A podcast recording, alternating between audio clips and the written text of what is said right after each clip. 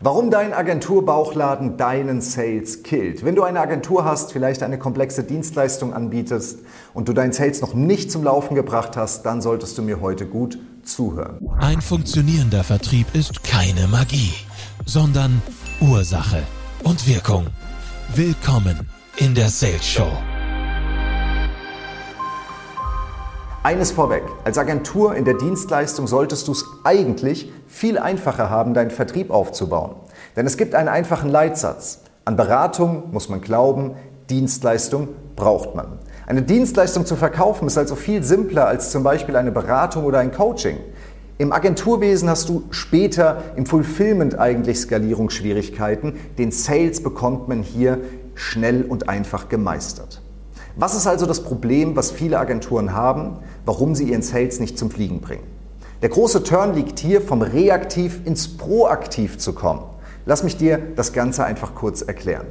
Viele Agenturen wachsen aus der Historie an ihren Kundenprojekten. Sie fangen irgendwo an mit einer Webseite, der Kunde fragt, ob du noch SEO machen kannst, dann fängst du noch an mit Recruiting-Ads, dann kommt das nächste dazu, das nächste dazu und ein wunderschöner Agenturbauchladen wächst und wächst bis du irgendwann vor der Tatsache steht, stehst, dass du verwirrt bist und nicht mehr weißt, wer du bist und für was du eigentlich stehst. So kannst du keinen proaktiven Sales machen. So kannst du nicht auf Kundinnen und Kunden zugehen und sagen, hey, guck mal, das kann ich alles, was davon willst du? Deswegen bist du im Reaktivmodus. Die Lösung liegt jetzt an der Stelle, Fokus zu bekommen, sodass du proaktiv Kundinnen und Kunden gewinnen kannst. Wie geht das Ganze? Das Erste, was du dich fragst, ist, was von deinem Agenturportfolio hat die höchste Wirtschaftlichkeit und Relevanz für die Zielgruppe? Bei der Zielgruppe folgen wir dem Credo, setze auf Gewinner und du wirst zum Gewinner. Wenn du also eine Auswahl an verschiedenen Zielgruppen hast, nimm die wirtschaftlich relevanteste und achte natürlich auch darauf, was deine Passion ist. Du brauchst also eine Klarheit im Angebot und in deiner Zielgruppe. Zum Beispiel, wenn du dir deine Referenzen anguckst, du hast vielleicht zig verschiedene Referenzen, wählst du zum Beispiel die IT-Branche mit dem Einstieg Recruiting, weil du einfach weißt, der IT-Branche geht's gut und Recruiting ist momentan ein sehr gefragtes Thema. Heißt grundsätzlich, die Strategie deines Sales entscheidet darüber, ob der Sales überhaupt zum Laufen kommt und ob du proaktiv werden kannst.